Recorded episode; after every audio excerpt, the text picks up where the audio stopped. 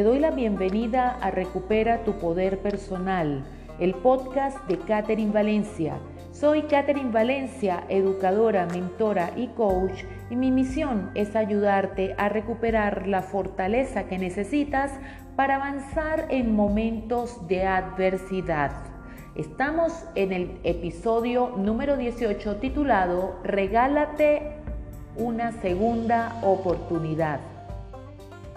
Hoy traeré a este episodio la película La Bella y la Bestia.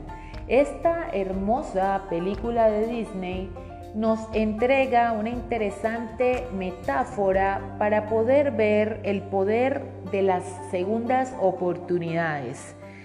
No sé si recuerdas la canción Bella y Bestia son la bella y la bestia, la luz y la sombra, la alegría y la tristeza, la expansión y la contracción, los opuestos. La Bella y la Bestia nos muestra mucho de esas naturalezas que viven dentro de nosotros y que se ven reflejadas en nuestras relaciones. En La Bella y la Bestia encontramos a, una chica llamada Bella, por cierto, que ve la cara buena de la vida, la, tiene esa energía expansiva, esa energía que desafía los acuerdos establecidos socialmente, lo normal, ella busca lo diferente. Y esa es la luz de, la belleza que se abre hacia las nuevas posibilidades, eh, se mueve dentro de la flexibilidad, dentro de lo incierto se atreve a experimentar. La bestia, por el contrario, está mostrando en esta película no solo a la rabia, sino también al miedo, al desánimo, la desesperanza, el rechazo a la vida, el rechazo a las personas y a las segundas oportunidades. Si recuerdas bien, ella llega a la presencia de la bestia por estos accidentes de la vida y la bestia tiene una historia bien interesante porque en algún punto fue un príncipe pero este príncipe tenía mucho de bestia porque cuenta la historia que era insensible, caprichoso y rechazaba la fealdad.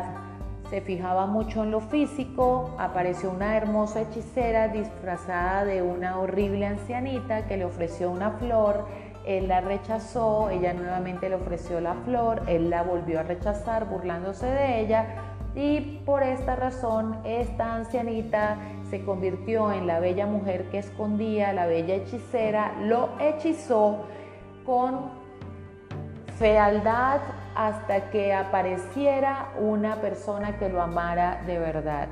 Dejó esa flor que iba a ir perdiendo sus pétalos y cuando cayera el último pétalo, él iba a perder la oportunidad de volver a convertirse en ese apuesto y hermoso príncipe.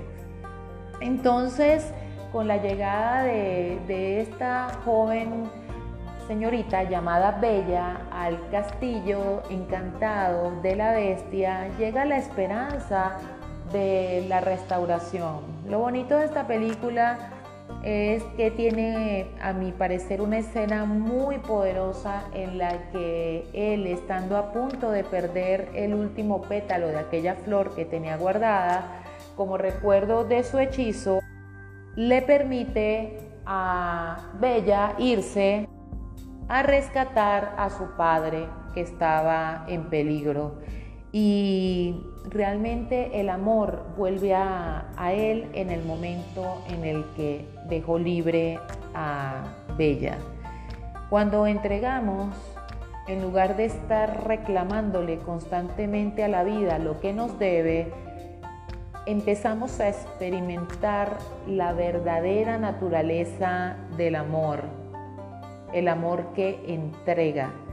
Encontramos a una bestia resentida con lo injusto de la vida, amargada, que empieza a encontrar luz y alegría en la vitalidad de esta linda señorita. Entonces permite que la alegría y el amor empiecen a transformar tu sensación de resentimiento o de injusticia con la vida.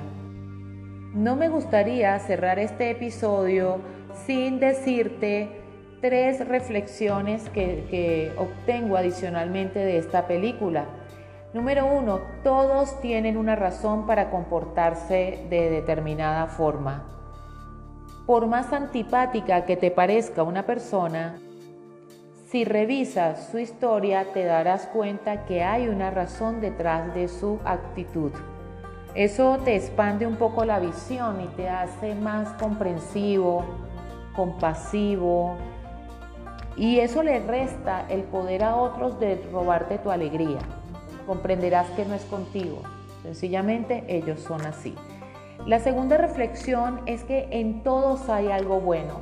Acostúmbrate a verle el lado bueno a toda persona. Si tú no te ves nada bueno dentro, no vas a poder verlo en otros. Todas las personas tienen algo bueno. Haz ese ejercicio, acostúmbrate a verle a todo el mundo algo hermoso, a todos y a todo. Si haces ese ejercicio a diario, trayendo una persona a la mente y buscando algo bueno en ella, vas a empezar a ver la vida de manera diferente y el hechizo se va a romper. Y número tres, si no te das tú una segunda oportunidad no se la vas a dar a otros. Este episodio se titula Date el regalo de una segunda oportunidad. Y para mí el regalo de una segunda oportunidad descansa en la posibilidad de ver el lado bueno de las cosas, de ver el lado bueno que habita en ti, de aceptar a esa bestia que vive dentro de ti. Sí, todos tenemos dentro una bestia, una bruja, una malvada, un malvado. Tenemos ese lado feroz, ese lado resentido, ese lado oscuro, divino, divino, belleza en esa oscuridad hay, porque sin oscuridad no hay luz. Ojalá, ojalá de verdad puedas abrazar a tu bestia, puedas convivir con ella, la puedas amar tanto como la amó esta divina chica en, el, en la película. De verdad que cuando se convirtió en príncipe, yo decía, ay, me gustaba más la bestia. Yo amé a la bestia de esta película de Disney. Ojalá puedas dar muchísimo amor a tu bestia para que puedas abrazar el regalo de una segunda oportunidad y recordar que a pesar de todo lo que tú hayas vivido en la vida, tú puedes volver a volar.